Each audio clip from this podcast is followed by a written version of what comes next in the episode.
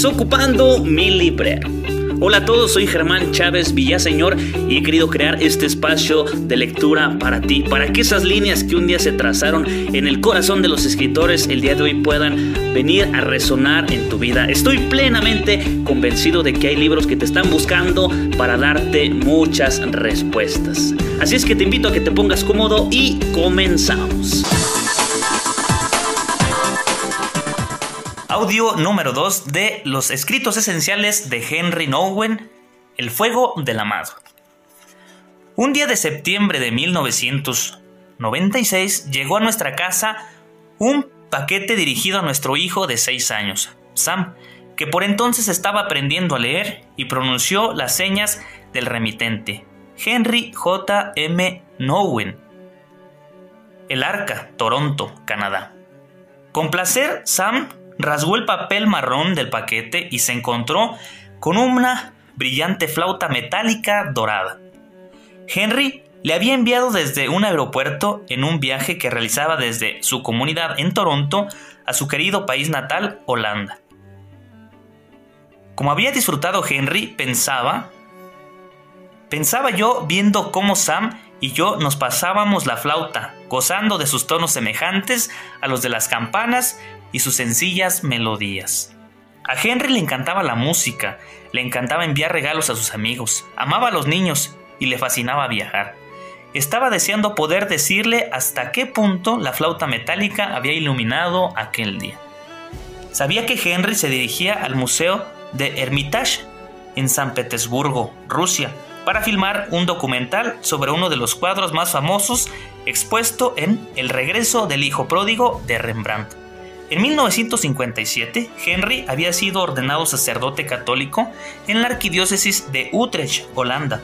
Desde entonces, con la autorización de su obispo holandés, hizo del mundo su parroquia durante casi 40 años, en los que contó la parábola del hijo pródigo a ricos y pobres por igual, en parroquias de clase media, en centros teológicos católicos y protestantes, en barrios latinoamericanos, en grupos de expertos de Washington, en iglesias evangélicas y en cientos, quizá miles, de pequeñas reuniones comunitarias en todo el mundo. Henry estaba convencido de que esta parábola era el centro de gravedad de la escritura judía y cristiana, el corazón de la enseñanza mística. Creía que el relato del hijo pródigo es de, es de alguna forma ciertos en cada uno de nosotros aunque nos rebelemos, rechacemos nuestra herencia y huyamos a países lejanos.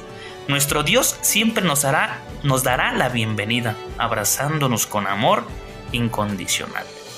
A todos y cada uno de nosotros. Henry nos ofreció el mismo mensaje de alegría, la misma buena noticia de que tú y yo, todos nosotros, somos los amados de Dios. Amigos míos, decía, os digo que somos amados con un amor primero, incluso antes de nacer. Paréntesis, ojalá que si tienen la oportunidad de verdad, eh, ahí yo el primer escrito que tuve la oportunidad de acercarme a este autor fue precisamente este. Tiene un libro que así se llama El regreso del hijo pródigo. y haciendo honor a nuestro podcast, audiolibro, no sé cómo llamarle, le decía, ya, ya, regalé yo ese libro y ojalá que la personita que, que se lo di pueda pueda haberlo leído y pueda estar encontrando muchas luces como también yo leí. Ustedes búsquenlo, se los regalaría, pero yo no lo tengo. Continuamos.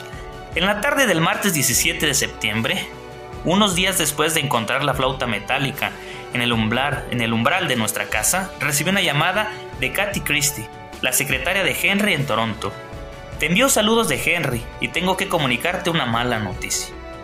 Me dijo, Henry sufrió un ataque al corazón en Ámsterdam el domingo por la noche, justo después de llegar ahí desde Toronto. Está bien, pero se encuentra en la unidad de cuidados intensivos. Estaba conmocionado, pero no sorprendido.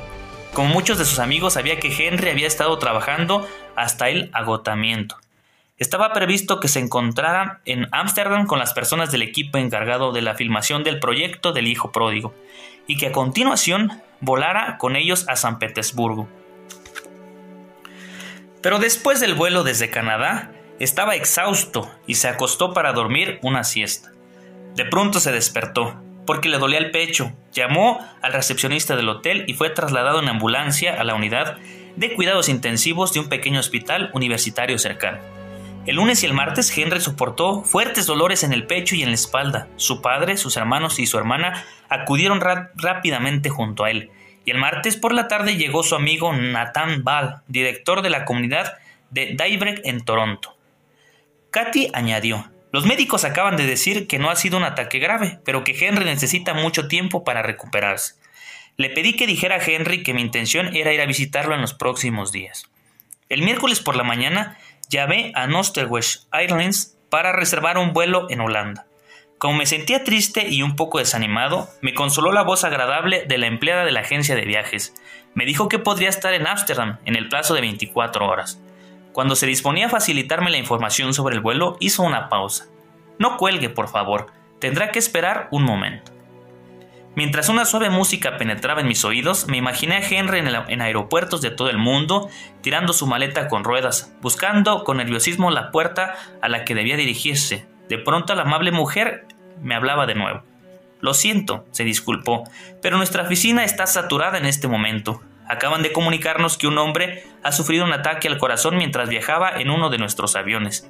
Una de las azafatas de Northwest le ha hecho un masaje cardíaco y el hombre ha empezado a respirar de nuevo. Pensamos que se encontrará bien. Parecía como si el dramático relato de la mujer tendiera un puente insólito entre nosotros. Por eso le hablé cerca acerca de mi amigo Henry, le dije que también acababa de sufrir un ataque al corazón. Cuando precisé que se trataba de un sacerdote y escritor católico, ella permaneció un momento en silencio y dijo, mmm, me resulta conocido. ¿Podría deletrear su nombre? Henry, con I, y Nowen, dije. No es posible, exclamó. Creo que estoy leyendo un libro escrito por él. No puedo asegurarlo, porque le han arrancado la cubierta, pero he estado leyendo en estas breves reflexiones durante un año, sobre todo una titulada Venid a mí. ¿No es sorprendente? Sí, ahora recuerdo, ¿no es ese hombre que se ha ido a vivir con personas especiales?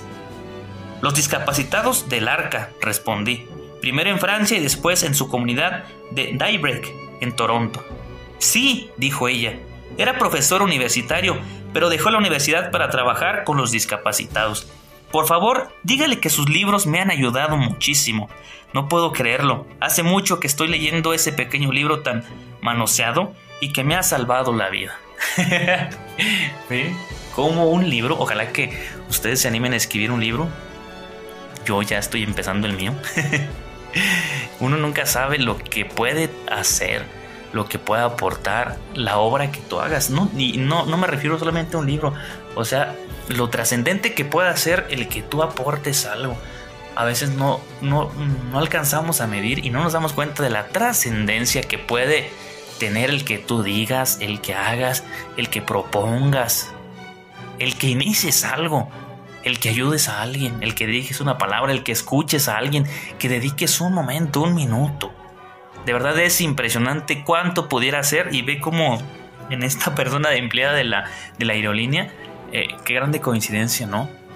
Entonces, nunca te resistas y nunca pienses lo que lo que haces es poco.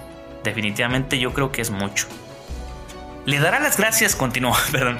Le dará las gracias de mi parte Conocí los escritos del Padre Nowen en nuestro grupo de oración parroquial. Por favor, dígale que lo incluiremos en nuestra lista de oración. Antes de colgar, la empleada de la agencia de viajes, amiga anónima de Henry, me dijo que su nombre era Liz Solano y que trabajaba en una oficina de Detroit. Pero podría haber hablado con una de las miles personas de toda América y Europa que sintieron la bendición de las palabras llenas de inspiración y consuelo de Henry. Mantuvo una conversación telefónica con Henry a finales de aquella semana, sintiéndose más tranquilo porque pensaba que el diagnóstico de los médicos, según el cual había sufrido un leve ataque al corazón, era riguroso. Henry me pidió que me encontrara con él en Toronto la semana siguiente, en lugar de viajar a Holanda en aquel momento. Me dijo que podría reanudar sus actividades normales al cabo de unos pocos meses. Convinimos en hablar de nuevo al cabo de dos días y colgué. Las lágrimas brotaron fácilmente, pero también me sentía un tanto enojada con los doctores porque no habían ordenado a Henry que redujera su actividad. Como todos los amigos íntimos de Henry, sabía que las recaídas periódicas en el agotamiento físico y nervioso estaban causadas en cierta medida por su frenética y emocionalmente intensa jornada diaria de 18 horas de trabajo, desde el momento en que se levantaba por la mañana hasta que caía rendido en la cama por la noche.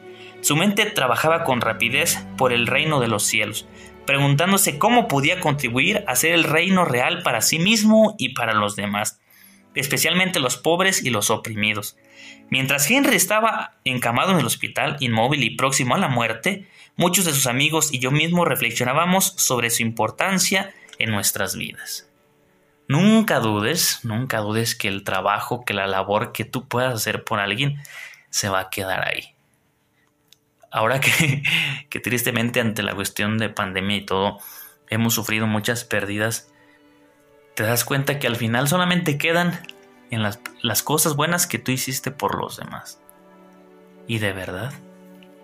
Entonces nunca dudes, nunca te canses de hacer el bien. Por favor. Continuó. La primera vez que oí predicar a Henry fue en 1983 en la Universidad de Harvard, cuando estaba incluyendo mis estudios, concluyendo mis estudios para la obtención del doctorado. Habló sobre dos formas de vivir, en la casa del miedo o en la casa del amor. Interesante. ¿Tú en cuál vives? Por aquel entonces yo había tomado ya provisionalmente la decisión de dejar la religión cristiana para abrazar, abrazar la meditación budista.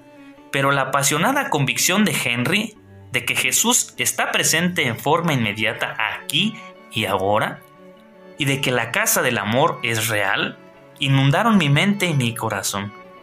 Nací y me crié en una familia luterana y me convertí al catolicismo poco antes de cumplir 30 años, bajo la guía de una orden religiosa contemplativa, la Orden del Carmen. Pero mi vida cristiana, cristiana se había ido estancando poco a poco en Harvard. La visión espiritual de Henry era tan inspiradora y tan desafiante que examiné de nuevo mi poco entusiasta relación con el cristianismo. Seguí formándome en la meditación budista, pero cuando Henry apareció de nuevo al año siguiente para pronunciar una conferencia pública de, de San Pablo, en la iglesia de San Pablo en Harvard, unos pocos amigos y yo nos apresuramos para conseguir un puesto en la primera fila. Yo no estaba de acuerdo con todo lo que Henry decía, pero su extraña presencia y su profunda fe me, subyugaron. Lo que decía era tan era importante para mí pero más fundamental era quién era él cuando lo decía. Vi cómo recorría la sala haciendo gestos llamativos con sus grandes manos, cerrando a veces sus ojos profundamente concentrado, poniéndose en ocasiones de puntillas e inclinándose hacia adelante en la euforia de su visión extática de cada vez, que cada vez era más viva para él y para nosotros mientras declaraba que era real. Como licenciado en psicología, me había formado para criticar todas las grandes teorías de la realidad. Escuchen psicólogos. Para buscar y destruir sus presupuestos implícitos, su tendencia religiosa, sus incoherencias conceptuales. Pero Henry me invitó a otra forma de conocimiento.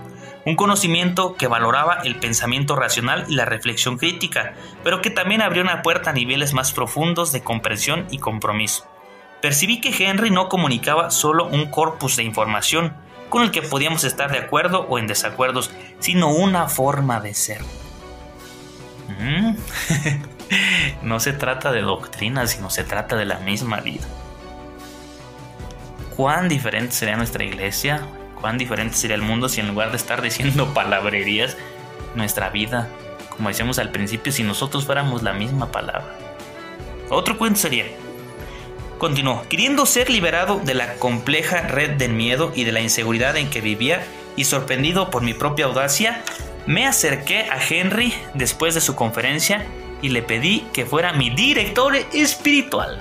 Ay, Dios mío, esto se está volviendo muy bueno, muy, muy, muy, muy bueno. Y hasta aquí le dejamos este segundo audio. Tan, tan, tan, tan. Ahí los dejo en la incógnita. ¿Qué pasó después de que le pide que sea su director espiritual. Y continuamos con el siguiente audio. No se lo pierdan.